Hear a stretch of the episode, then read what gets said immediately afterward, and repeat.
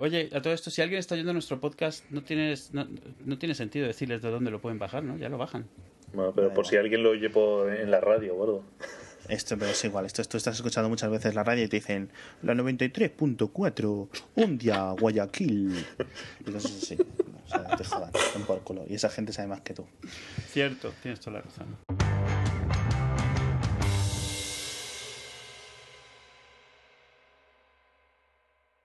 Hola, buenas noches. Mi nombre es Alex. Hoy eh, conmigo vuelve a estar Edu en un nuevo episodio de Hacia Falta. Yo creo que ese es el 24 ya.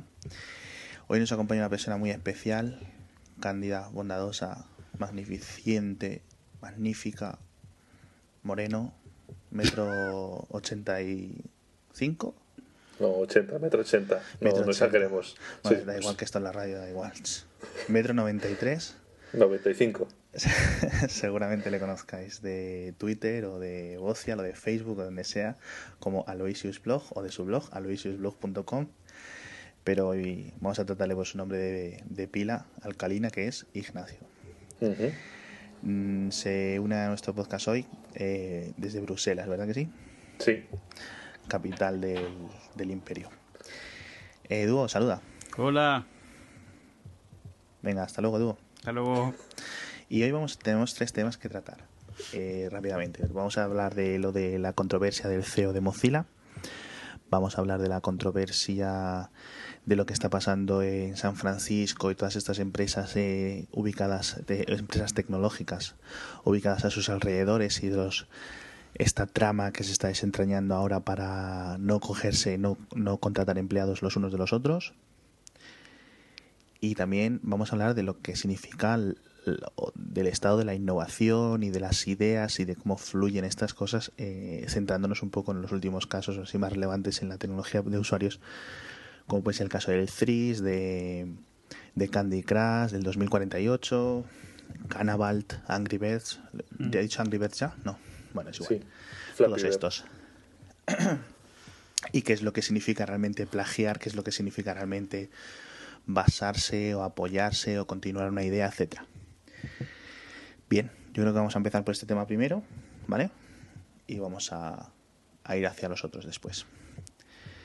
En estos últimos días se está dando un poco, mm, por decirlo así, un drama en Internet, que es lo que nos gusta también, de que hay muchos clones de juegos en la App Store. Los últimos dos casos han sido clones del Threes, realmente clones del 2048, ¿no? Sí, bueno, sí, porque realmente, aunque el 2048 se basa en el 2024, el 2048 fue el que se volvió como viral, así que realmente ese es el que se está clonando. y del, y del Flappy Bird. Del Flappy Bird ya comentamos hace tiempo, y, pero bueno, vamos, es el típico juego que ya había sido inventado antes, mucho lo conocéis de los 80, como el juego este del helicóptero, de aterrizar, ¿no? De no chocarse contra las cosas, etcétera. Eh, pero bueno, eh, pues eh, llegó, lo petó y hubo muchos clones y tal. Tampoco hay mucho más que contar. Que no hayamos hablado ya de Flappy Bird. Eh, el caso es que está levantando ampollas porque por varias razones. Uno, por la falta de originalidad, poner vosotros las comillas que queráis a esta frase, Mm. en la App Store, por cómo funciona la propia App Store. Porque, o sea, si es, eh, los propios mecanismos fomentan los plagios, por decirlo así, y, y si realmente esto es adecuado, si realmente este es el, va a ser el futuro de los videojuegos o qué. Y el caso más reciente, ahora estamos con el, con el drama del 2048. 2048 y el, y el, el por qué viene, el dónde viene tanto plagio reciente es porque es open source, si no recuerdo mal, de código abierto. Eh, sí, no, realmente indirectamente. Se volvió medio viral porque sí, lo hizo open source, pero la razón principal es porque lo puso en Reddit, en Hacker News, en, en un montón de sitios a los que les encanta. Es un juego de juego rápido y si es abierto, mil veces mejor. Y al poder jugarse en web, al poder empezar a discutirlo ahí, obviamente tuvo mucho más éxito inmediato que un juego que tenías que comprar y utilizar en el teléfono. Eh, al grado de que inmediatamente barrió con el, con el que estaba originalmente, que de hecho era el 1024, que es el que era el clon del Tris. Entonces, O sea, el 1024 es un clon de Threes para Android. sí, más que un clon, es una cosa muy sobresimplificada, porque, Sí. porque precisamente es, es uno de los problemas con, con los clones estos. Es un juego que, que tiene truco, o sea, que no es un juego real, o sea, es un juego que con tres movimientos puedes estar indefinidamente jugándolo. Eh, Sí, yo, yo lo poco que probé, de hecho, el 2048 este me pareció mucho más aburrido que el Threes. El Threes como que por lo menos te da la sensación de que tienes una estrategia y que puedes perder al principio, puedes perder al final. El 2048 era como dale, dale, dale, dale, dale, dale, dale, dale, dale. Oh, ya no va más. Vale, porque yo no he jugado al Threes, en que, pero sí he jugado, estoy jugando mucho estos días al 2048. ¿En qué se diferencian? La principal diferencia es que en el. En, vamos, creo yo, en el 2048 eh, siempre el te sale el número más bajo para iniciar, ¿vale? Siempre son doses. eh, mientras que el threes te puede salir, mm, digamos, cualquier número dentro de un orden. eh, aparte de que al principio siempre tienes que sumar un 1 con un 2 primero, mientras que en el 2048 sumas siempre 2 más 2. Sí, no, en el 2048 de vez en cuando te sale un 4 eh, al hacer un movimiento, pero es muy de vez en cuando, a lo mejor una vez de cada 10 o así. Sí, la, Vale. la, la parte, la parte que más diferencia hace, aunque sea, un- o sea algo trivial, es el, el- lo del 1 con el 2. O sea, Sí. hacen muchísima diferencia porque el resto de juegos ir sumando, pero ese 1 y ese 2, como no los coloques bien, en cinco movimientos llenas el tablero y ya no te puedes mover. O Te sea, están estorbando, claro. Sí, y, y, claro, están en sitios en lados opuestos, por ejemplo, no puedes estar moviendo y además que solo puedes mover una posición. En el 1048, do- en el 2048 mueves todas las fichas hacia una esquina, todas las veces. Y de hecho el 2048 lo puedes jugar indefinidamente si todo el tiempo haces arriba, derecha, arriba, derecha, arriba, derecha. Y si te quedas pillado, haces izquierda y sigues arriba, derecha, arriba, derecha y, no, y no acabas.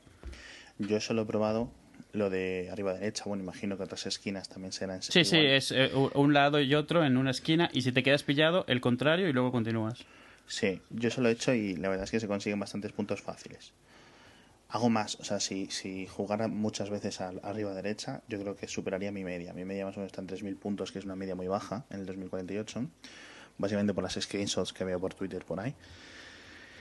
Y no suelo pasar de los 512, o sea, de las, las fichas de 512. Pero bueno. em, entonces, tengo que probar el Threes porque me parece más entretenido. Pero bueno, la verdad es que para una partida rápida, ¿sabéis a qué me recuerda esta historia? Mm. Me recuerda al, al ¿cómo se dice? Al Letterpress, que fue la- el furor hace, hace un año, no, sí, Sí. un año, año y medio. Eh, el problema del Letterpress, pues eso, que es, requería multi- multijugador, dos- jugadores por lo menos, y eso le quitaba un poco de la inmediatez al, al asunto. Era más por, era, bueno, más por turnos no, era por turnos. Y, pero sí que fue, es el típico, lo que me refiero con- al compararlo con el Threes, que es lo, que- con lo que lo estoy comparando, es juego de un desarrollador independiente, en este caso el, de- el, el desarrollador del, del Letterpress es más conocido. ¿Cómo se llamaba este hombre? Este chico que es el que hizo el Tweety, ¿no? El, Brick, el Brighter, el Loren Brighter. Loren, Loren Brechter, sí, que fue un- estuvo en contratado en Facebook, en Twitter, etcétera. Fue el inventor del pull to refresh, Ujú. Que lo podemos traer porque es una cosa que se ha plagiado hasta la saciedad como concepto de interfaz de usuario, en, tanto en Android como en iPhone, etcétera. Pero lo inventó él para el Tweety, Tweety 2, ¿no? De iPhone. Sí. Luego, cuando Twitter compró esa aplicación y la convirtió en lo que entonces era Twitter oficial de Twitter for iPhone, eh, compró la patente y en principio dijo que, pues, eso, que la liberaba, por decirlo así, ¿no? Mm. No que la liberaba, sino que no la iba a. no se iban a volver locos. Que, que también da igual, porque para entonces lo usaban ya dos mil millones de sitios diferentes, incluido Apple en su mail y cosas así, así que... Sí, sí, cierto, para antes de que dijeran eso, sí. Y el caso es que nos ha recordado a todos estos casos, porque por ejemplo, el otro día Eduardo me comentaba que el- una cosa que yo no sabía era que el. ¿Cómo se dice? El Angry Birds, perdón, Ujú. es un. ¿Está basado en qué juego decías? Bueno, o sea, si tiras suficientemente para atrás, el Angry Birds es, es del estilo de juegos del, del Gorilla Bass, del gorila de DOS, de, de Basic, que eres un gorila, cada, dos gorilas, uno en cada edificio, lanzándose cosas unos a otros, que en plan eso, Ya. como una catapulta.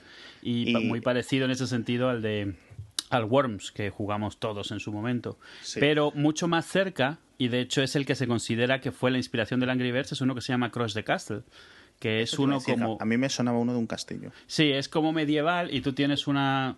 Es un trebuchet, no me acuerdo... no, bueno, no, creo que nunca he sabido cómo se llama en español, que es como una... Catapulta. Es como una catapulta, pero No, de estas es que tienen como un, como un saco, no una catapulta dura. Y Sí, entonces una lanzas piedras esas. contra edificios, literalmente contra castillos, y tienes que destruir los nobles que hay dentro del edifi- de los edificios y los guardias y eso. O sea, muy parecido al Angry Birds.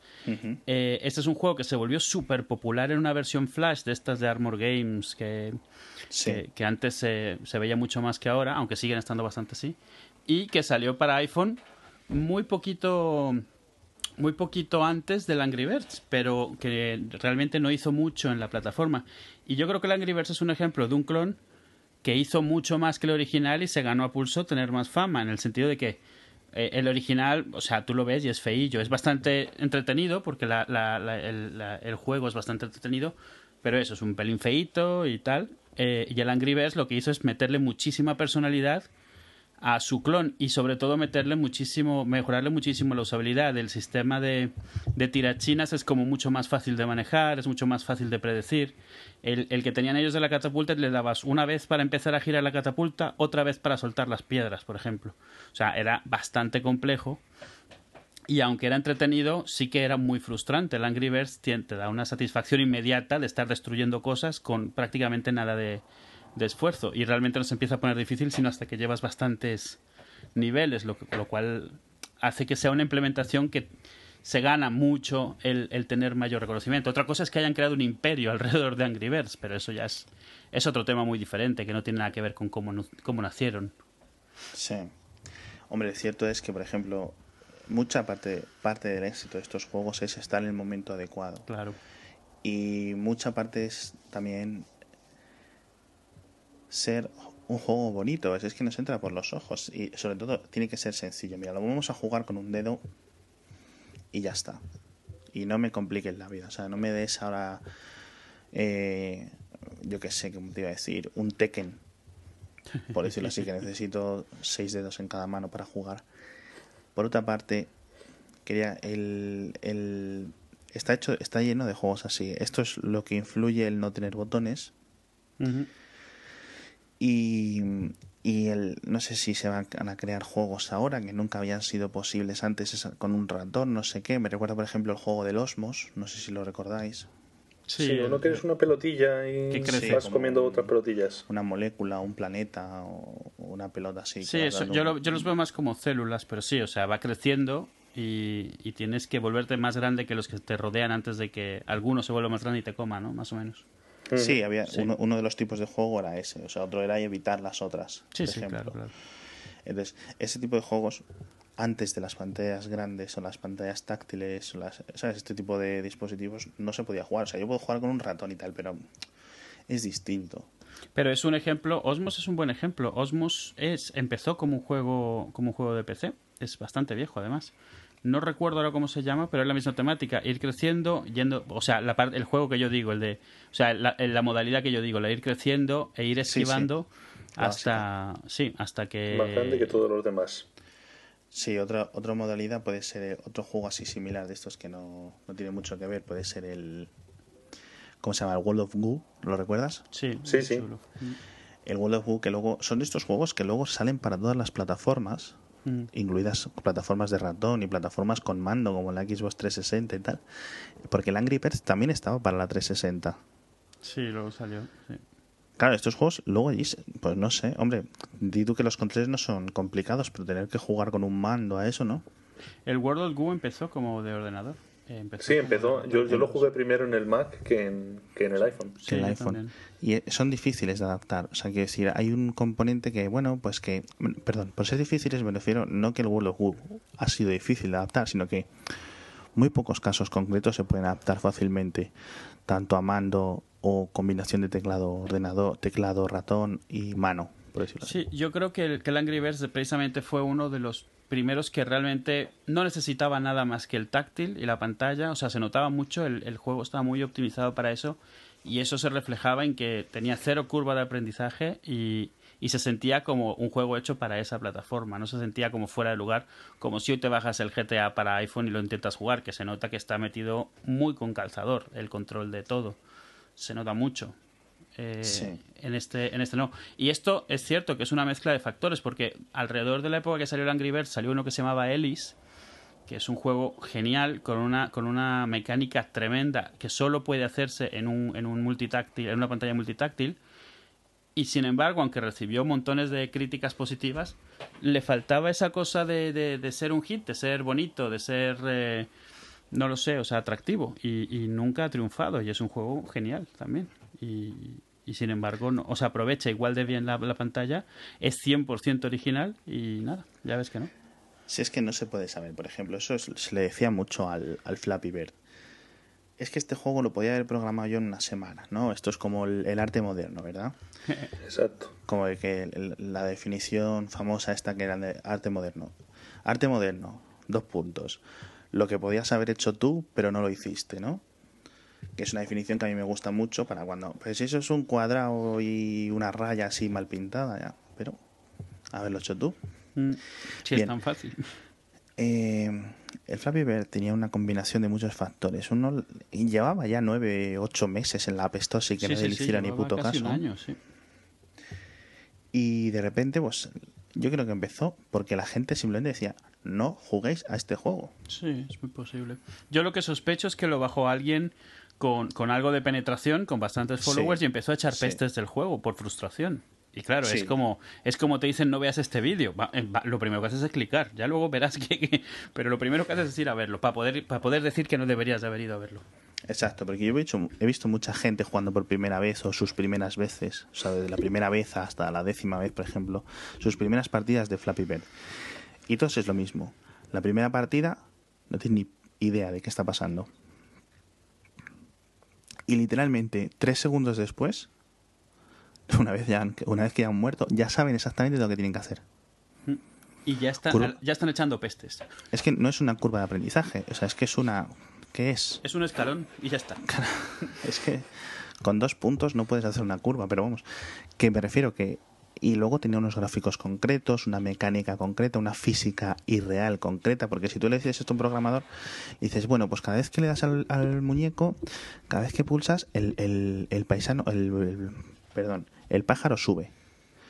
Y un programador mm, que no sea un programador de Chichinabo, pues diría, bueno, pues voy a calcular la fuerza con la que baja para que devolverlo para arriba a más fuerza o a menos fuerza.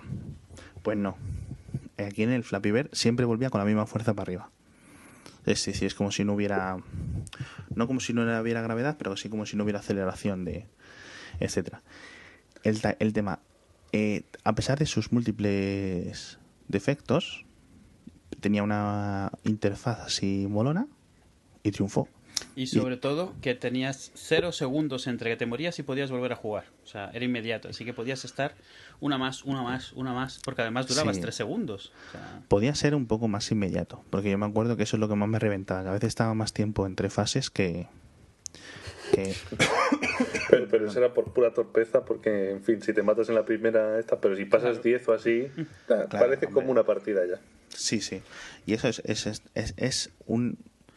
Hemos cambiado, lo hemos dicho, yo creo que si llevamos 24 episodios con este, yo creo que en 12 episodios hemos comentado que hay un mundo de entretenimiento y de todas, desde el smartphone moderno hasta hoy.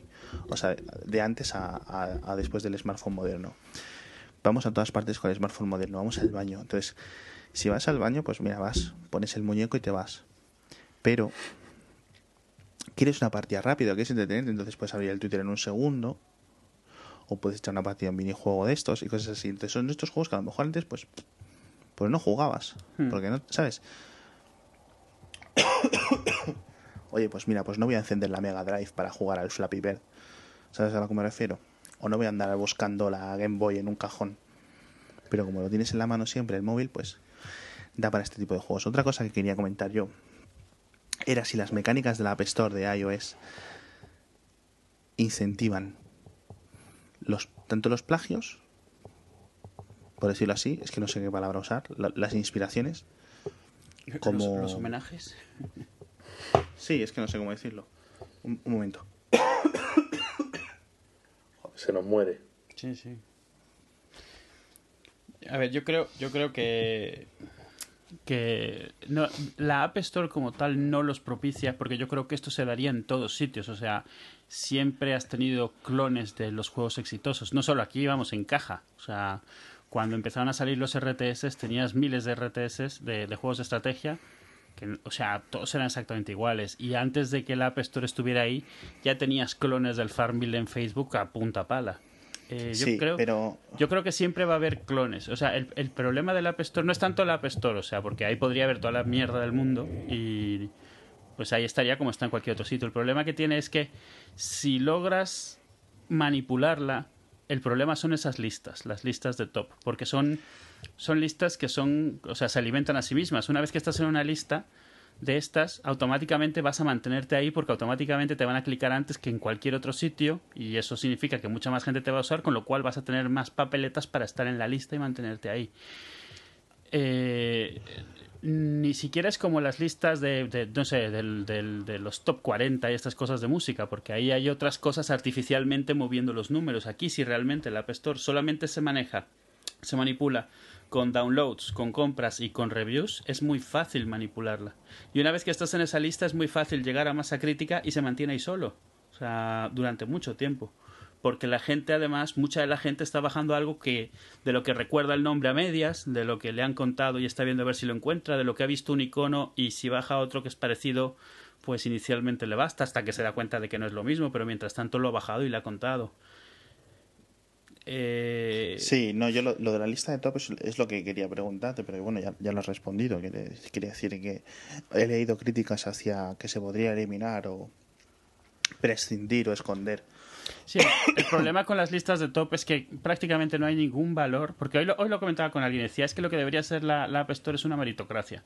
Y eso realmente lo que significa es que quitas las listas y solo lo que orgánicamente la gente del boca a boca se promociona entre ellos va a salir a la luz o va a ser buscado porque no hay forma de hacer una lista que no sea manipulable. O sea, es downloads. Pues, te, o sea, literalmente hay sitios que te compran la aplicación o la pones gratis durante, uno, durante un mes cuando todavía no es famosa, vas subiendo, subiendo y la subes de precio a partir de cierta fecha, pero ya has subido de un, montón, un montón de posiciones. Eh, si es por reviews, hay sitios que te venden 200 reviews por 5 dólares. O sea, literalmente. O sea, tú les das no, no, to tokens para bajarse la aplicación gratis o se las pones gratis y ellos te hacen las reviews. No, vamos a ver, cualquier empresa con más presupuesto de marketing que, una, que un señor independiente, ya literalmente, eh, eh, sin entrar a, lo, a la diferencia entre sus dos aplicaciones, la empresa grande va a poder tener más presupuesto de marketing para inflar. Hmm. para hacer crecer las descargas. Sí, y, y formas reales en las cuales tal vez podrías hacer lo que es eh, no sé, si pudieras medir cuánto tiempo realmente la gente abre e interactúa con un programa, o sea, en, en, en, dispositivos diferentes, es demasiado intrusiva por cuestiones de privacidad y eso, y nunca se permitiría. Pero eso sí te diría por lo menos cuánto se está utilizando y cómo se está es, eh, extendiendo y, realmente si está habiendo un boom de esa aplicación o si lleva ahí mucho tiempo, pero ya nadie la baja versiones nuevas, yo qué sé. Pero ese tipo de información no la puedes obtener porque abre toda una caja de, problemas de privacidad y de, y de seguridad que la gente prefiere no, no que no exista antes de tener que entender si le afecta o no le afecta, porque en cuanto empieza a sonar la privacidad y eso, se montan unos pitotes muy grandes al margen de que realmente haya un problema o no. Sí, es que tampoco sé muy bien cómo, cómo podríamos solucionar esto, cuál es el, podría ser la recomendación. La única solo cosa que se me ocurre es mejor búsqueda para que no ocurran estas cosas de los plagios, porque... Lo siento. Muchas de estas cosas pasan porque la gente buscaba Flappy Bird y después de buscar Flappy Bird salía el Flappy Bird el primero, o a lo mejor no, porque la App Store es así.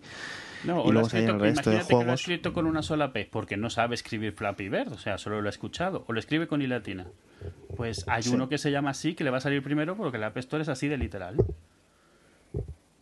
Sí, sí, sí, no, no. Entonces, y de ahí ya es donde van a salir hacia las, las listas de top. Y listo, y no tiene más. ¿Has visto que hay un Flappy Bird 2048? Sí, Madre lo vi que lo tuiteaste. Sí, era como, venga, o sea, es como, vamos a poner, le decía ahí que le faltaba ponerle Angry al principio o algo, o sea, todo, vamos a, a tratar de, de, de, capturar todas las búsquedas que hagan de, de cosas. Me, es, esa, esa, captura, esa que... captura que puse me dio mucha tristeza porque hay un solo clon del Threes, que además usa el mismo icono, y hay sopotomil clones del 2048 con el icono del 2048 todos se llaman 2048 algo, es como, venga, o sea, otro nombre, algo, ¿no? Directamente. Hombre, porque eh, ya al hacer un clon del 2048 requiere literalmente muy poquito esfuerzo al ser de código abierto, te bajas el... No, y al ser un juego tan extremadamente simple, que es que de verdad... O sea, algo interesante que pusieron los de Tris, pusieron todo su, su diario de, de, de cómo llegaron al Tris, y es muy interesante verlo como en plan, como incluso por como desarrollo, de cómo se desarrolla un juego, porque estuvo un año y pico, y te muestran cómo empezó, no tenía nada que ver, llegó un momento en el que estaba lleno de barreras, de agujeros, de monstruos que te comían las fichas, o sea, lo fueron intentando complicar y de repente empezaron a tratar de simplificarlo. Y una de las versiones súper simplificadas a las que llegaron fue literalmente el 1024, o sea, y empezaron a ver, les estaba gustando y eso, y hay un intercambio ahí en el cual descubrieron el truco, el truco de arriba izquierda, arriba izquierda, arriba izquierda, derecha, arriba izquierda, y es como como que se les vino el mundo abajo porque pensaban que habían encontrado un mundo perfecto, pero ellos querían hacer un juego que no fuese, o sea, que no tuviese truco, o sea, que no fuese eso, te sabes el truco y ya no es un juego, sino un juego que durase más tiempo, que realmente tuvieses que pensar y tal. Y lo descartaron, y, o sea, lo ponen ahí y es muy irónico que esa, tema, esa, esa, esa mecánica es la que hayan adoptado en 1024, o sea, porque es una a la que llegas muy fácil desde el TRIS, es muy fácil simplificarlo hacia el 1024, quitas cuatro reglas y ya estás ahí. Sí. Y, y, claro, todos los clones. También hay un clon de 2048 que me gusta, pero porque es divertido en cuanto a las cosas que saca. Uno que se llama Number One. Y es porque hace referencia a un sketch de, de, comedia que se llama Number One también, en el cual es un programa de concursos de números que no tiene ni pies ni cabeza. Entonces el juego también te muestra que lo de los números es totalmente eh, un distractor, porque realmente, o sea, en este juego hay números de todo tipo, salen al revés, salen letras, sale pi, sale todo, pero son colores, estás montando colores. Y... Ah, en ese... Ah, va por los colores. Sí, o sea, realmente te das cuenta pues que el, ah. el, el, 2 es un color, el 4 es un color, el 8 es un color, y realmente son tonos que van yendo hacia el rojo, desde como el naranja inicial. Entonces estás juntando por colores y los números son solo pues una coña, te estás riendo, de repente grita y cosas así ese por lo menos pues se, se, han encontrado el chiste ese con ese sketch y bueno, es gracioso. No os preocupéis que de esto pondremos todos enlaces y tal, estamos diciendo muchos nombres y muchos juegos que seguramente la gente quiera probar. Eh, pues la verdad es que tampoco hay mucho más que decir de ese tema, yo creo, ¿no? No, eh, a ver, hay muchos problemas con la App Store, este es uno de ellos, ya hemos hablado creo que alguna vez de lo de las reviews, eh, el problema de que, o sea, de las reviews tienen un peso desproporcionado cuando son negativas hacia la gente. Es, es necesario estar inyectando, convenciendo a la gente de que meta reviews positivas para, para, que, para que seas de alguna manera relevante en las listas. Tiene muchísimos problemas la App Store y que creo que no hay ninguna otra por ahí que resuelva. O sea, no, vamos, Google Play definitivamente no, no es muchísimo mejor y no tiene ligeramente mejor búsqueda pero tampoco es la búsqueda que te esperas de Google. Sí y, no sé cuánto realmente necesite que se que se eh, endurezcan las reglas. Yo creo que sí debería haber cierto tipo de reglas con respecto a llamar las cosas exactamente igual y, y sobre todo con lo que es claramente intención de engaño. O sea el problema es que, claro, el criterio es del que está ese día recibiendo la aplicación y si él no lo ve o le parece o es medio liberal en este sentido, pues no lo hay. Y si otro día le toca a uno que le gusta el Angry Birds, pues si no, que diga algo lo va a rechazar. es complejo. No sé, es que es, es, que es literalmente eso. Mm. Bueno, si os parece bien, Ignacio, Edu, vamos a hablar del siguiente tema que lo comentaba antes, que es el, el nombramiento y dimisión de Brendan Eich, espero estar pronunciándolo bien, escrito tal cual se escribe Brendan Eich, E-I-C-H, E-I latina C-H, que para empezar, eh, venía este hombre, venía de Netscape y fue el inventor de JavaScript, nada más ni nada menos. Una de las, eh, como el otro día estaba ironizando bastantes personas, que JavaScript, Bluetooth y los móviles ahora vienen también con, con infrarrojos, que parece que es esto 1997 otra vez. Vamos para atrás. Sí, las cosas que nos decían que eran el futuro, que en 2001, 2002 habíamos abandonado, están volviendo, porque el, Bluetooth, ¿cuánto puede tener ya? 15 años así. Y hubo un momento que parecía que esto pues, que no funcionaba bien ni nada. de hecho, fíjate, que ya no daba más. Y de repente. Y ha vuelto en forma de chapas. El caso, bueno, El... Este es un... Voy a contar un poco la historia para que la gente que nos vea poner en situación. Eh, es un señor, eh, a nivel técnico, un genio, ya digo, un pues, creador de JavaScript, que es nombrado eh, director ejecutivo CEO de Mozilla, la compañía que hace... perdón. La compañía que hace el Firefox, etcétera. Bien, ¿qué pasa? En Mozilla es una empresa que, si no me equivoco, afincada en San Francisco, con profesionales, digamos, con una mentalidad un poco más liberal en el sentido europeo de lo normal, es decir, muy ya más más aparte del estereotipo que tenemos de San Francisco y de sus sus ciudadanos y sus habitantes y sus trabajadores. El caso es que este señor había colaborado, había apoyado financieramente la proposición 8 en California. La proposición 8 era una que eh, solicitó, bueno, perdón, solicitaba el voto y al final lo consiguió, venció propuesta que eh, anulaba el, matrimonio gay en el estado de California. ojo, ojo que hay un matiz importante que lo que anula es la palabra matrimonio. O sea, o sea, no tiene. O sea, era literalmente como la discusión que hubo aquí sobre si era matrimonio o no era matrimonio. Una de las cosas que decía es que no, no se le debía llamar matrimonio. O sea, literalmente era una discusión sobre la palabra matrimonio, que es a ver, era la punta del iceberg en cuanto a toda una serie de, de, restricciones y de segregaciones y de problemas, pero la discusión toda se centraba alrededor de la palabra matrimonio, que es... Sí, digamos, era el, resquicio, era el resquicio que se estaba utilizando por los oponentes políticos de esta propuesta para impedir cosas que ellos no veían bien por temas sociales, por temas religiosos, etcétera. Mm. Bien. Mucha gente eh, acaudalada, por decirlo así, y de esta gente no falta alrededor de San Francisco, eh, donó dinero tanto a favor como en contra de esta propuesta. En concreto, uno de los que de los grandes, de uno de las personas que a nivel personal más donó, o bueno, más donó, donó bastante, era este señor. Aparte de otra gente que siempre se habían quejado de fuera del estado de California, que estaban interfiriendo las leyes locales con donaciones de otros estados, pero bueno, eso no viene al caso. El caso es que ese señor es nombrado director de ejecutivo de Mozilla y a los pocos días o a las horas ya empieza a haber malestar dentro de los empleados. No solo de los empleados de base, sino de los empleados, otros miembros de la junta, directivos importantes, etcétera. Pasan los días, pasan las dos semanas y parece que nadie está diciendo nada desde ninguna postura oficial desde Mozilla ni ninguna respuesta oficial por parte de este señor. Hasta aquí, si no me equivoco mal, la semana, diez días o así, dimite. Eh, ¿Qué os parece? Eh, pues bueno, realmente el, el pitote se montó antes de su dimisión. Es obviamente la razón de su dimisión. Y ha habido mucho, ha habido mucha, muchos, muchos problemas aquí. O sea, uno de ellos es que, bueno, o, sea, salieron dos personas de la junta directiva y claro, la discusión es salieron por esto o salieron porque ya lo tenían planeado. La realidad es que ambas habías dicho, habían dicho que se pensaban salir pero ambas han dicho que se salieron porque no querían participar en elegir a esta persona en la Junta. ¿Qué tanto es cierto, qué tanto es relaciones públicas? No lo puedes saber porque salieron exactamente, o sea, inmediatamente antes de que él, de que él fuese nombrado.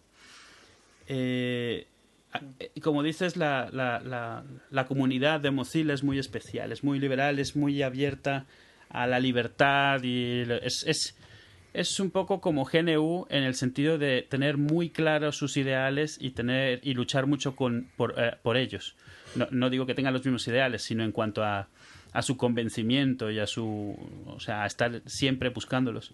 Y esto los ha dividido mucho porque hay mucha confusión. Esta es la típica, el típico problema de libertad de expresión con o sin consecuencias. Eh, un montón de gente dice que, que este hombre debería ser libre de decir que está en desacuerdo con el tema de los gays, del matrimonio gay, de que se le llame así, de estar en contra de esto.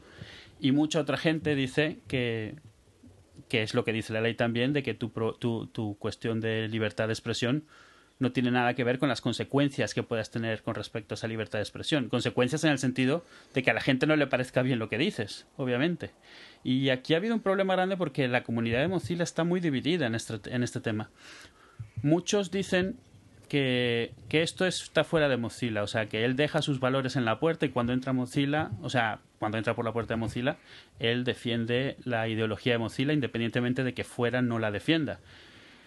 A mí me parece un salto muy grande pensar algo así, pero puedo entender de dónde viene porque es una persona muy muy querida dentro de Mozilla porque es uno de los cofundadores, creó JavaScript. Ah, durante muchos años, exceptuando por este detalle, en otro tipo de cosas sí que ha defendido mucho la libertad, ya ha defendido mucho la igualdad. Entonces, claro, o sea, todo depende de cuánto quieres realmente hacer que esto no sea un problema para ti. Eh, obviamente, si piensas lo mismo que él, vas a estar de acuerdo en que tiene libertad de decirlo. Pero realmente aquí es un problema de cómo lo ve la fundación. Al final, la fundación pidió disculpas por haberle nombrado. No, no aclaró que no lo había despedido, aclaró que no quería que se fuese de Mozilla, sino solo que, que hubiera querido que, se, que saliese del puesto y que le parecía bien que hubiese dimitido. Pero claro, es un, es un problema, es, es, ha sido un problema muy difícil para ellos porque todos sus ideales no les han preparado para un matiz como este, en el cual alguien querido y adorado durante años, que en todo lo demás ha demostrado tener unos valores tremendos, resulta que en una cosa en especial no los tiene alineados con lo que deberían ser los ideales que ellos mismos han estado enarbolando durante mucho tiempo. Yo tenido muchas discusiones en Twitter por este tema, porque claro, te dicen, es que no está bien que este hombre sea eh, apedreado públicamente por haber expresado sus opiniones. Y no sé, o sea, personalmente no puedo, no puedo estar del todo de acuerdo. O sea, tú, tú, las puedes expresar, pero nadie tiene por qué parecerles bien. Y el problema es que aquí no parecerles bien al ser quien eres tiene más consecuencias que simplemente que te manden un par de tweets malhumorados. Hombre, un poco parte de la historia es qué eliges cuando, cuando eliges a un CEO para una compañía, qué, qué es lo que estás buscando. Un, un, tío que técnicamente sea válido o un, alguien que represente un poco a tu compañía. Porque en el fondo eso es parte del problema. Si un, CEO tiene que, digamos, representar todos los valores de la compañía y en una compañía como Mozilla pues no encaja esa, esa idea. Por más técnicamente, por más técnicamente perfecto que sea el tío, si no cumples esa parte, digamos que esa es una parte importante de, tu trabajo, ¿eh? representar los valores de esa compañía. Sí, sí. sí, a ver, este es un problema como decíais vosotros dos, bastante difícil porque es un problema que se trata de dos derechos que o varios más que dos derechos que se están digamos llegando a un, a un cruce de caminos y en el que no se sabe realmente digamos qué derecho está por encima de qué otro derecho. Vamos a ver es por decirlo así. No sé si podemos estar de acuerdo en eso.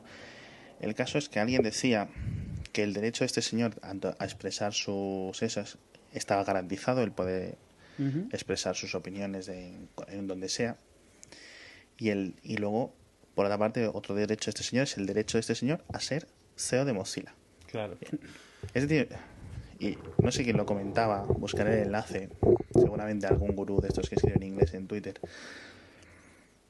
Decía algo así como que el derecho de este señor a ser director ejecutivo de Mozilla está por debajo del derecho de dos personas en, California, en este caso, que se quieren y no se pueden casar por... Ahora ya sí, pero entre, otro, en, entre otras cosas, por culpa de este señor. Sí, por, por culpa de algo que este señor apoyaba vocalmente. Y con dinero. Y sí, exacto, y económicamente. Eh, por, por, ahí Entonces, yo, en algún sitio lo vi de alguna otra de, una manera parecida y es obviamente el problema de esta discusión se ha centrado en si él tiene derecho a, comentar sobre esto o no y, y, yo creo que eso es una forma de, de, evitar la atención en, en, el problema real es tú tienes derecho a, a, decir lo que tú quieras y el resto de la gente tiene derecho a decir lo que tú quieras lo que quiera de lo que tú has dicho pero ninguna de esas cosas son automáticamente un, una acción en lo que va a pasar después, ni en que se vuelva CEO, ni en que dimita de ser CEO, ni en que Mozilla pida que se salga. O sea, ese, todo lo que pase después ya es como las diferentes partes deciden reaccionar a lo que han provocado, a la reacción que han provocado. Mozilla podía perfectamente haberle mantenido ahí, él podía perfectamente haberse mantenido ahí. La consecuencia de, de, de, de expresar sus opiniones sigue, sigue pudiendo expresarlas, pero la compañía ha decidido exactamente, o sea, y él ha decidido que por el bien de la compañía, tras haberlas expresado, él no puede representar a esa empresa. No sé qué tanto él lo haya decidido y que tanto la empresa, o sea, Mozilla, la corporación, la, no sé qué sea, le haya dicho, Sí. mira, después de esto no hay manera que tú puedas ser CEO de esta empresa. Y es lo que hay. O sea, lo sentimos. No, no. Sí, es que es difícil. Hombre, eso para mí al final es mm, depende sobre todo de qué es qué son requerimientos para un puesto así, porque en fin, si vas a ser eh, La principal cualidad que tiene que tener un director de ejecutivo es ser un líder Mm, en una empresa. Y alguien no puede liderar a gente que no está de acuerdo contigo en, en muchas cosas. Es decir, por ejemplo, vamos a usar el caso de un caso que conocemos más o menos todos y que es así mediático como es Steve Jobs. Era un imbécil. Pero llevó adelante la empresa y así le pasa a mucha gente. Hay muchas empresas lideradas por auténticos imbéciles mm. que son capaces de llevar a esta empresa de un punto A a un punto B mucho más alto. Bien. Steve Jobs o muchas otras, muchas otras personas han podido coger una empresa y, eh, como digo yo, llevar a CEO a nivel personal, a nivel de ser capaces de, es que no sé cómo es, de arengar a, a sus propios trabajadores, vamos a decirlo así, ¿vale? mm, Este hombre no iba a poder, no iba a poder porque estaba con, a- como poco, iba a dividir la empresa en dos. Y no en dos de en plan eh, gente que estuviera de acuerdo con sus opiniones sobre el matrimonio gay y gente que no, sino gente que lo consideraba independiente de su trabajo y gente que no lo consideraba, o sea, que deci- gente que pensaba que debería dimitir. Y, y aquí no olvidemos que, a ver, esto él, él apoyó esto hace ciertos años, cuando fue el momento de hacerlo. Cuando salió y se le cuestionó, él dejó muy claro que seguía pensando igual. O sea, porque si a lo mejor hubiera. Y no digo que debería haberlo hecho o que debió haber sido honesto o no, pero la realidad es que él decidió mantenerse en esa postura y dejar claro que ni cambiaba de forma de pensar, ni pensaba justificar por qué lo pensaba, que seguía pensándolo así. Esa es una decisión que él tomó que, aunque es válida, tiene consecuencias. Eh, y, y creo que las consecuencias son diferentes hoy que si esto hubiera sucedido hace 20 o 30 años. Han cambiado un montón de cosas y ha cambiado lo que se espera de una empresa que, que defiende la igualdad y que defiende la libertad. Y lo que este señor ha hecho, y yo lo digo, a ver, no, me, no, no, no tengo problema en decirlo, me parece perfectamente bien que se haya bajado del puesto y se haya ido. Al margen de la admiración que le pueda tener técnicamente y de que use cosas que él inventó todos los días, eh, la realidad es que él no podía representar a la empresa, como lo ha dicho, como lo ha dicho Ignacio perfectamente, y porque la empresa tiene esos valores. Y hoy en día, el quejarse de que no la puede representar tiene suficiente peso, un peso que no habría tenido hace años, porque hoy en día se toma, se le da mucha más importancia a este tema en específico. Si a lo mejor su queja hubiera sido, yo qué sé, incluso es más, te lo pongo así, si, su, su- si la propuesta 8 hubiera sido sobre inmigración, tal vez no habría habido tanto problema, porque no es un tema tan, tan delicado todavía como ya se ha vuelto el tema de, de- de la homosexualidad y el matrimonio gay. O sea, hoy en día el matrimonio gay en Estados Unidos es una de las cosas que están más candentes por todas las nuevas legislaciones en todos los estados. Hace unos años no y, y dentro de unos años será impensable. Eh, igual que hace unos años lo hubiera sido decir que las mujeres no podían estar en ciertos puestos directivos, hace, o sea, hace unos años es cuando se empezó a hacer esta transición de forma de pensar, te habrían comido los tiburones y hoy en día es impensable decirlas. Y a lo mejor en el futuro lo será, pues en Estados Unidos, con el tema de la inmigración, que es un tema muy delicado, pero que todavía no está en este sitio. Este hombre ha tenido la mala suerte de defender algo en el peor momento posible, políticamente hablando, políticamente en cuanto a relaciones públicas para una empresa. Y estas son las consecuencias. O sea, Sí, porque vosotros lo consideráis un tema, o sea, una opinión política, o lo consideráis otra cosa. Yo considero que la suya es una opinión política, o sea, una decisión de, de- de- de valores, de lo que tú quieras, al margen de si estoy de acuerdo con ellos o no, pero que, que tienen un, o sea, que tienen, que, que indican una serie de, de- de- de ideales con, que no tienen nada que ver con la empresa en la que está. O sea, política, cuando, lo- cuando yo comenté política, aunque para mí sus... O sea, no, no hablo de política, la política, la política me refiero de políticos, sino política en cuanto a, a lo que es, o sea, pensar hacia dónde debe ir la sociedad, hacia dónde deben ir las leyes. Esa ha sido una decisión suya política. Apoyar eso es un movimiento político. Es algo, algo o sea, un- cuando apoyas una propuesta así con dinero, es porque quieres, o sea, estás haciendo un lobbying, estás haciendo lo que tú quieras. Las consecuencias de eso, o sea, obviamente fueron sociales. Y la decisión de Mozilla, si Mozilla lo hubiese echado, hubiera sido una, probablemente habría sido una decisión política por el bien de la empresa. Pero política a un, nivel diferente, o sea, política de relaciones públicas y de, y de imagen y de pues, poner la, casa en orden. Claro, es que se juntó, se, juntó un poco el hambre y las ganas de comer. Porque si hubiera sido el CEO de McDonald's, quizá mm, no habría ido la cosa más allá.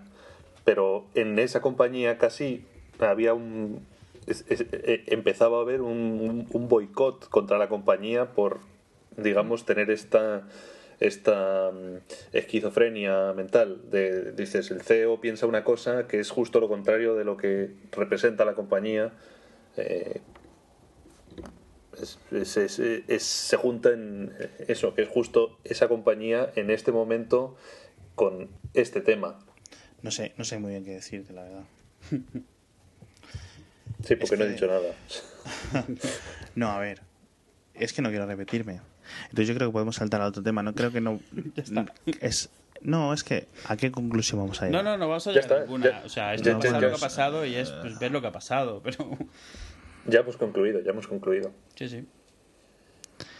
Bueno, en el siguiente tema vamos a, vamos a tratar este tema un poco más rápido que nosotros, que nos hemos enrollado un poco antes en, el primer tema sobre todo, es el tema de la, los, digamos, los tratos de despachos entre grandes empresas de Silicon Valley y de fuera de Silicon Valley, principalmente Apple, Google, eh, Adobe, Oracle, creo, etcétera, para no contratarse empleados los unos de los otros. Bien, como sabéis, Silicon Valley es una zona dentro de lo que es California, dentro de lo que es la zona del sur de San Francisco, si no me equivoco, en el que cual están afincadas muchas empresas tecnológicas desde hace 60, 70 años. Bien.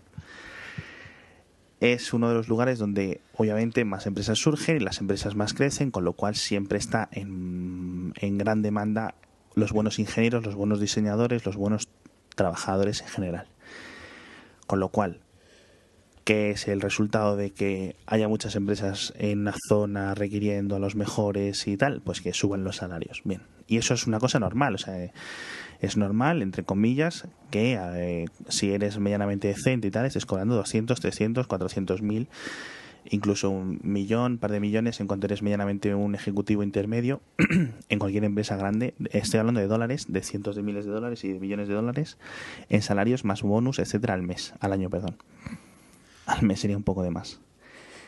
Entonces, eh, y claro, una empresa se puede gastar muchísimo más dinero del que está gastando en el sueldo, como bien sabéis, en la formación tecnológica o en la formación de este señor.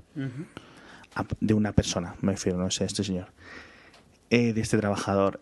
Aparte de la cantidad de secretos, la capacidad, la cantidad de conocimientos que tenga sobre la propia empresa o sobre cómo se desarrollan, etcétera. ¿Qué es lo que ocurre? Pues como están más o menos en todas, en eh, todas las empresas en una situación de impasse en las que más o menos todas tienen las mismas necesidades, etcétera, y nadie tiene una posición muy superior al resto, lo que se hacen son acuerdos de despacho a nivel de entre los grandes ejecutivos, eh, directores ejecutivos, miembros de las juntas que muchas veces están en las mismas empresas, etcétera, para que las cuales los departamentos de recursos humanos y los recruiters y tal no llamen a no intenten activamente contratar a gente de otras empresas. Como podéis imaginar, esto es ilegal de ilegal. y cuando estos últimos dos años creo que está saliéndose el cotarro. Con el consecuente cabreo de mucha gran parte de los trabajadores de estas empresas o gente que ha estado viviendo estos últimos 10 años por allí, que ven como su sueldo podría haber sido mucho superior si hubiera habido libertad de contratación y si, ¿sabes? Si se hubieran ejecutado la ley del mercado, vamos a decirlo así. ¿Estás de acuerdo conmigo, no, Ignacio? Sí, hombre, esto es lo que se llama colusión, es decir, nos ponemos de acuerdo tú y yo en, en, una serie de cosas para que, digamos, tomar provecho de la situación, como podría ser fijar precios o eh, cuando hay un contrato público, eh, quedar entre tres compañías, pues tú dices que te cuesta 200, yo digo 210 y este dice 220 y te lo quedas tú por 200, aunque en realidad nos costaría 100, pero eh, digamos nos, aprovechamos así de que la competencia es limitada y entre nosotros cuatro pues quedamos y, y, digamos, nos ahorramos unos eurillos y, todo el mundo está mejor, excepto los ingenieros, etcétera, que iban a contratar, que se llevan la peor parte. Exacto, entonces en este caso hay tres o cuatro grandes personalidades implicadas, como no, Steve Jobs está en el cotarro, como siempre. Steve Jobs probablemente haya sido el que inició el cotarro, según el historial de los mails. Eh, yo creo que entre Steve Jobs y Adobe, o sea, entre Apple y Adobe estaba el, el cotarro inicial y luego se fue extendiendo a otras empresas según se iban asentando y necesitaban cada vez más ingenieros, como en este caso Google, etcétera. Bien. Emails. Eh, se han filtrado emails en el juicio, perdón, se han tenido que presentar emails en el juicio, se han filtrado, etcétera, los que se admite, son los que son conversaciones en las que se habla abiertamente de esto. O sea, esto son cosas en las que obviamente pues va a acabar bastante mal la cosa para estas empresas. Hmm. Eh, Eric Smith, el antiguo, ¿cómo se dice? El antiguo CEO, el antiguo director ejecutivo de, Google, hasta hace dos o tres años. Qué vergüenza. y ahora es presidente de la Junta, si no me equivoco, en Google. En los que abiertamente, por email, como tú y yo podemos enviarnos un correo, hablaba con Steve Jobs diciéndole, pues por ejemplo, unos emails que se ha filtrado, repito, pondremos enlaces a todos estos emails. Le decía a Steve Jobs en un email, le decía, oye, mira, eh, me ha dicho un empleado que un recruiter de Google, un recruiter es, ¿cómo se dice en español? Un con, no. Alguien que busca trabajadores para una empresa a, ver, nosotros le llamamos, le llamamos headhunters en inglés, tal cual, ¿eh? No sé, debe haber un... un cazatalentos. Sí. Exacto. Vale, hay gente que se dedica a buscar eh, buenos trabajadores para una empresa y les hace unas, unas entrevistas previas, él les evalúa, etcétera, y luego se lleva una comisión. Bien. Oye, que hay un señor, al que un cazatalentos le, le ha dicho que a lo mejor encajaba en Google. Mm. Y al, inmediatamente después, Eric Smith responde que ha hablado con recursos humanos de Google y que esa persona ha sido terminalmente despedida. O sea, en el acto, que eso es una cosa que las leyes californianas, las leyes estadounidenses permiten así. O sea, que la ley española también. No nos vamos a flipar. Las leyes de cualquier país. Yo te puedo despedir con lo que quiera y ya te pagaré la indemnización que sea, pero yo te puedo despedir tú a las 3 y a las 3 y 5 estás fuera de la oficina.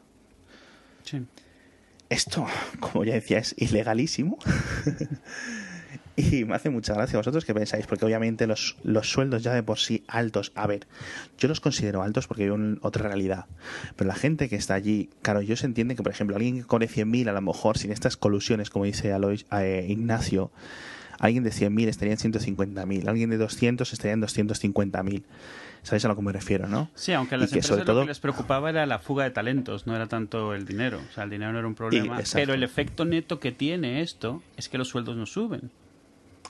Otra cosa que, eh, si, a ver si estáis de acuerdo, es que, claro, yo este tema no lo he analizado a fondo y no conozco tampoco, no soy un experto en derecho laboral, no sé en derecho laboral, sino en, en mercado laboral, mejor dicho esto creo que es posible que haya sido bueno para Silicon Valley en el sentido de que si eh, dejas bajos o baja un poco, mantiene un poco menos menos altos los sueldos de los ingenieros, startups que están iniciando pueden contratar mejor. ¿Sabéis a lo que me refiero? Gente que em, eh, empresas que estén empezando tengan acceso a ingenieros que de otra forma no tendrían acceso porque estarían cobrando el triple en Google. Es decir, hay un trabajador en Google que cobra 250.000 y tú estás empezando tu empresa para hacer un juego clon del Freeze y le dices, bueno, es que como mucho te puedo pagar 100.000. Y dice el otro hombre, bueno, yo qué sé, ¿sabes? A cambio de acciones, si me das el 5% o el 10%, pues eh, estos 150.000 dólares al, año de diferencia, pues bueno, los puedo arriesgar. Pero si el otro señor en, en Google estuviera cobrando 500.000, pues a lo mejor le dice que no. Aquí, aquí hay un par de cosas. O sea, es a ver, eh, una cosa es cierta. O sea, cualquier cosa que artificialmente mantiene bajos los sueldos de la gente, aunque no sea la intención, obviamente tiene el efecto de que es más fácil contratarles y es más fácil que no cambien de puesto. O sea, a final de cuentas es lo que lo que provocas. El problema que tiene esto, por cierto, en inglés se dice poaching porque poaching es caza ilegal, caza furtiva. O sea, es cuando o sea, por eso es un acuerdo en el no poaching, lo digo porque la otra cosa que significa poaching es hacer huevos pasados por agua, entonces queda un poco raro. Eh, Escalfados. Y significa eso, caza, caza furtiva. Y es, o sea, ¿eh? Escalfados, sí, bueno, eso que se hace. Sí. Y, y, el problema con, con, esto es A ver, o sea, este es el típico tipo de cosas que todo mundo piensa, pero no hace por decencia y es ilegal porque es muy fácil caer en ello. O sea, pero todo el mundo piensa que ojalá no hubiera peligro de que se me fuese la gente.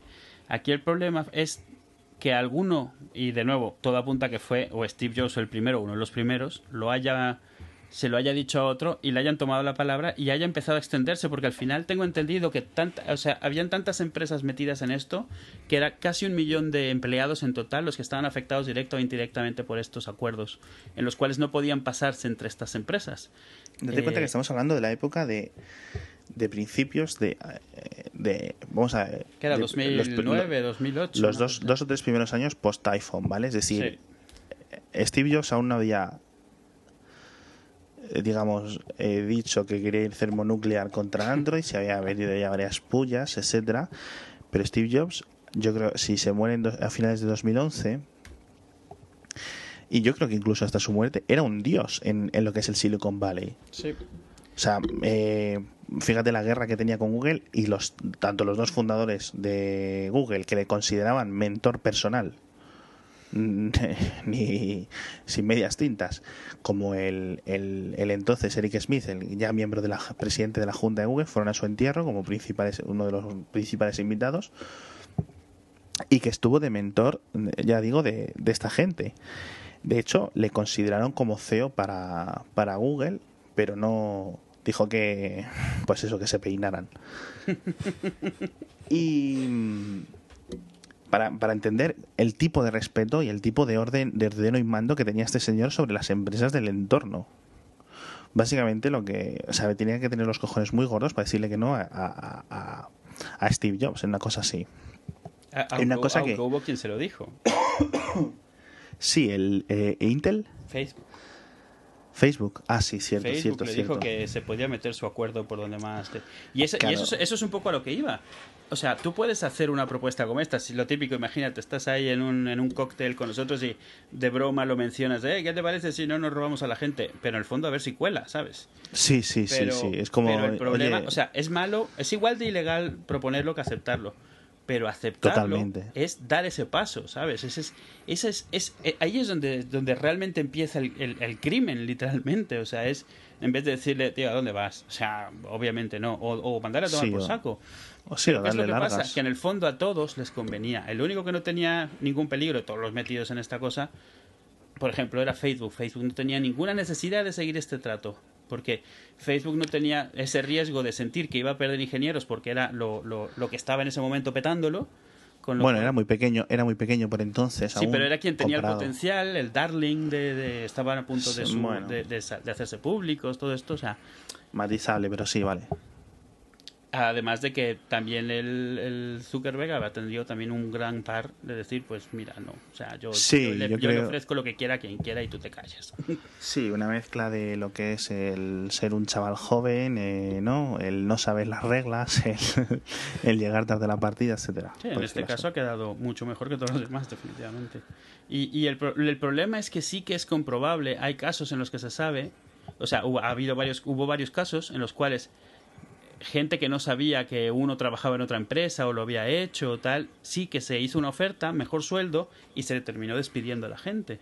Y eso es, o sea, es ahí donde sabes que realmente esto, aunque no era la intención, sí que o sea, y, y, toda esta demanda y por lo que es ilegal, no es por nosotros de recibir productos, ni por las empresas de, de asegurarse a esos empleados, sino porque esos empleados tienen un daño por haber perdido eh, potencial de moverse y de crecer y de ganar más.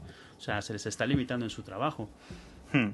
Y, y, esa es la parte que lo hace ilegal. O sea, si no, no, sería como miles de otros acuerdos de otro tipo. Pero en este en especial, como está en juego la, la, lo que gana la gente, los sueldos y todo esto, aunque en este caso sepamos lo desproporcionados que son los sueldos, eso es lo que lo hace ilegal. Pero a mí, a mí lo que me parece que tiene delito es que le hayan tomado la palabra.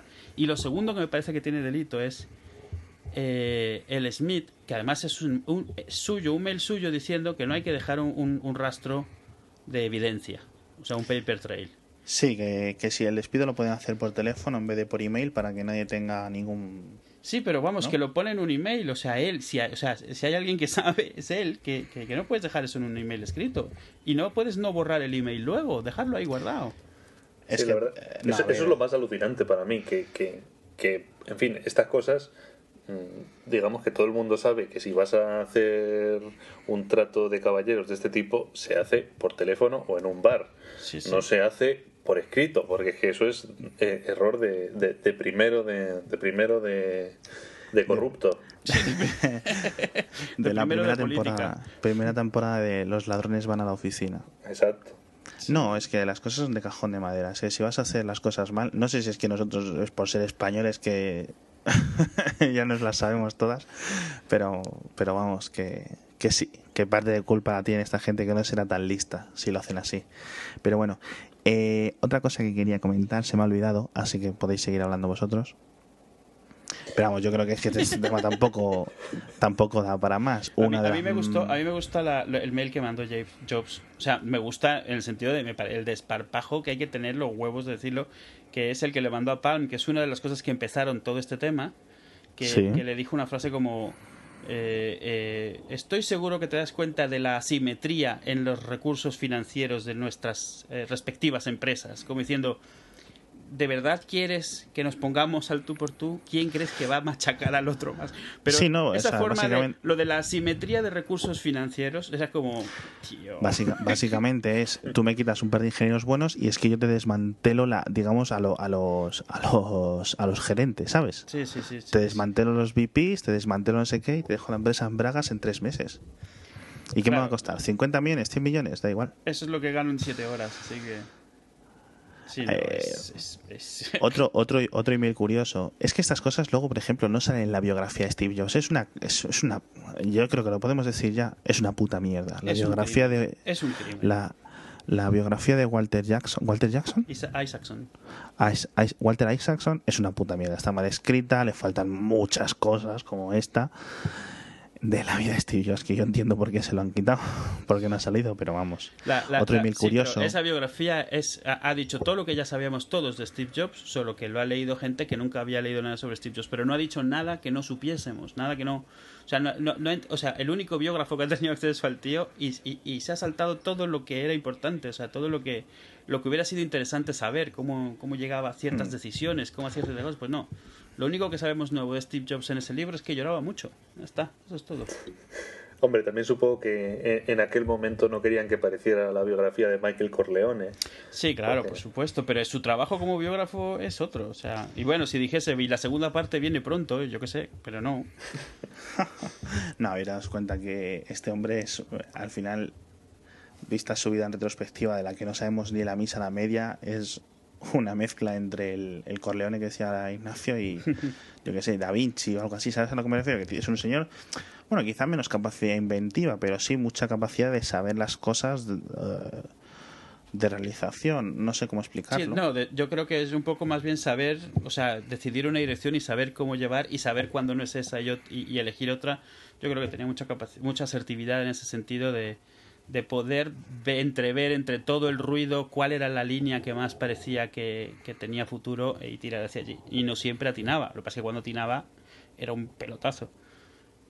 Bueno. Eh, De hecho, estos mails, justo lo comentábamos antes, este mail, la demanda de Samsung, el tema de los libros, de Amazon, la cantidad de... O sea, me- eh, a todos nos está pareciendo más interesante la mierda que está saliendo de estos mails y la forma en la que escribían y los comentarios que se hacían al margen, casi casi que las demandas reales por las cuales están saliendo. O sea, a mí por lo menos los mails que están saliendo por lo del juicio de Samsung me parecen más fascinantes que si Samsung gana o pierde. O sea, No, sí, sí, vamos a ver, decir, eh, pero esto es corazón. Esto es el sálvame. Sí, sí, total. Pero eso, verles escribir en un tono tan diferente, de forma tan diferente, a veces con amenazas veladas tan obvias, cosas que de las que habías oído hablar, pero verlas por escrito, eh, verles preocupados por cosas cuando siempre parecía que iban de chulos por la vida, no lo sé, o sea, eso le está dando mucho más humanidad a todos ellos que- y, y no tiene nada que ver con eso, pero es un efecto colateral de estarles viendo mails que ellos pensaban que nunca iban a salir a la luz. Exacto. Bueno, yo creo que poco más tenemos que decir hoy, ¿verdad? No, hemos concluido Bueno, todo. Tenemos, por, por hablar podríamos estar hablando dos o tres horas más. Eh, bueno, pues muchas gracias Ignacio por estar con nosotros hoy. Un placer. Que has invitado para venir otro día. La próxima vez que me quieras tú. pilléis, la próxima vez que me pilléis en un hotel aburrido una noche, yo me apunto de público participativo, como él. Te damos el teléfono de aludidos y llamas cuando quieras. Vale. Muchas gracias, Edu. Muchas, gracias. a todos Muchas gracias y a muchas los gracias y a todos. mm, a todos por escucharnos. Recordad que podéis escucharnos en haciafalta.com, suscribiros al iTunes en podcast.haciafalta.com. Encontraréis los RSS en nuestra página. Podéis seguirnos en Twitter a arroba haciafalta. Buenas noches. Adiós. Adiós. Hasta mañana.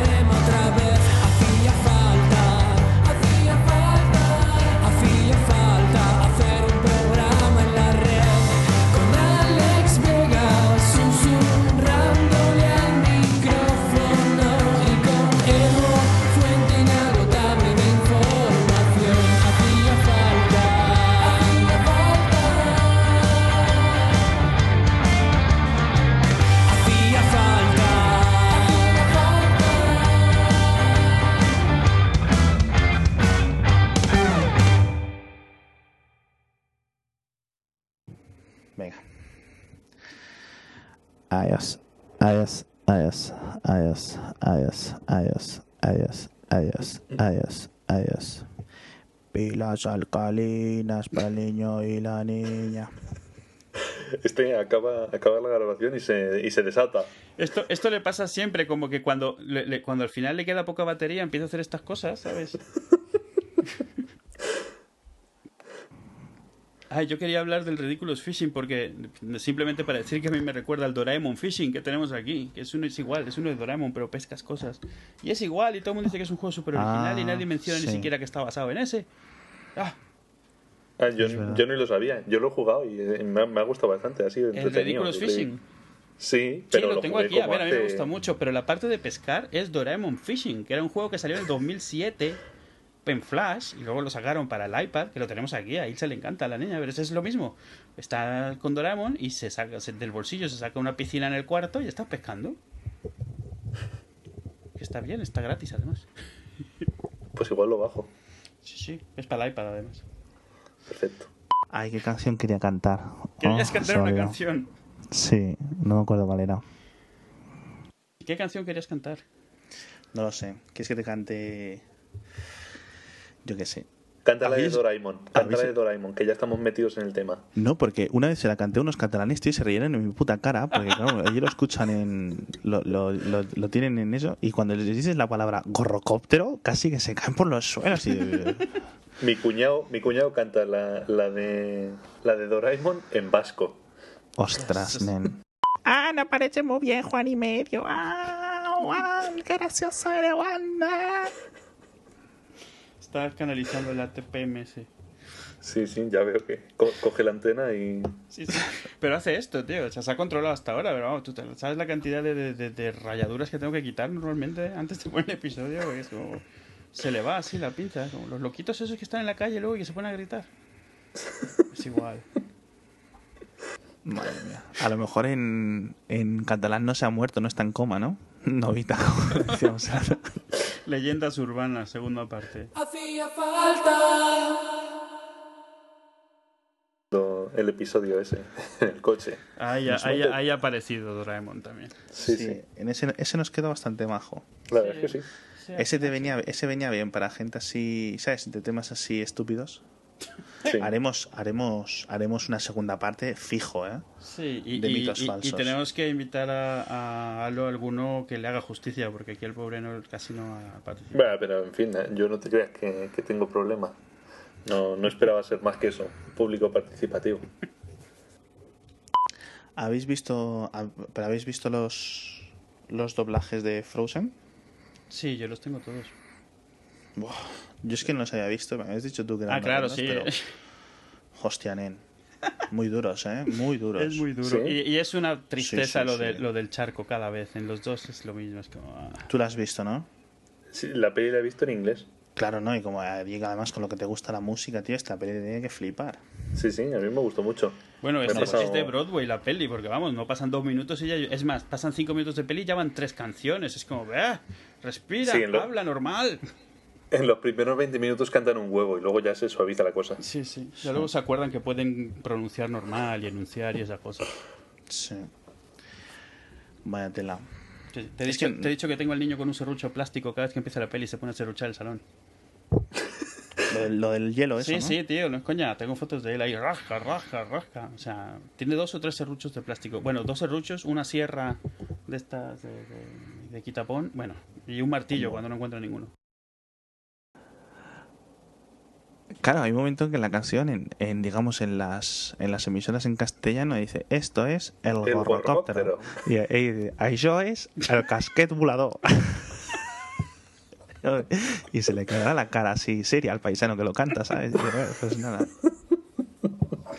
Esto, esto no lo puedo poner, claramente. Ay, qué bueno. ¿Qué pasa? Despedirme tres veces. Hasta luego, chatis. ¿Te falta cantar alguna otra parte? Ah, yo qué sé, yo qué sé, yo qué sé, ¿qué quieres que le cante? Dame 20 euros, novita, para un poco, un poco de jaco. Novita, dame para un poco de caballo.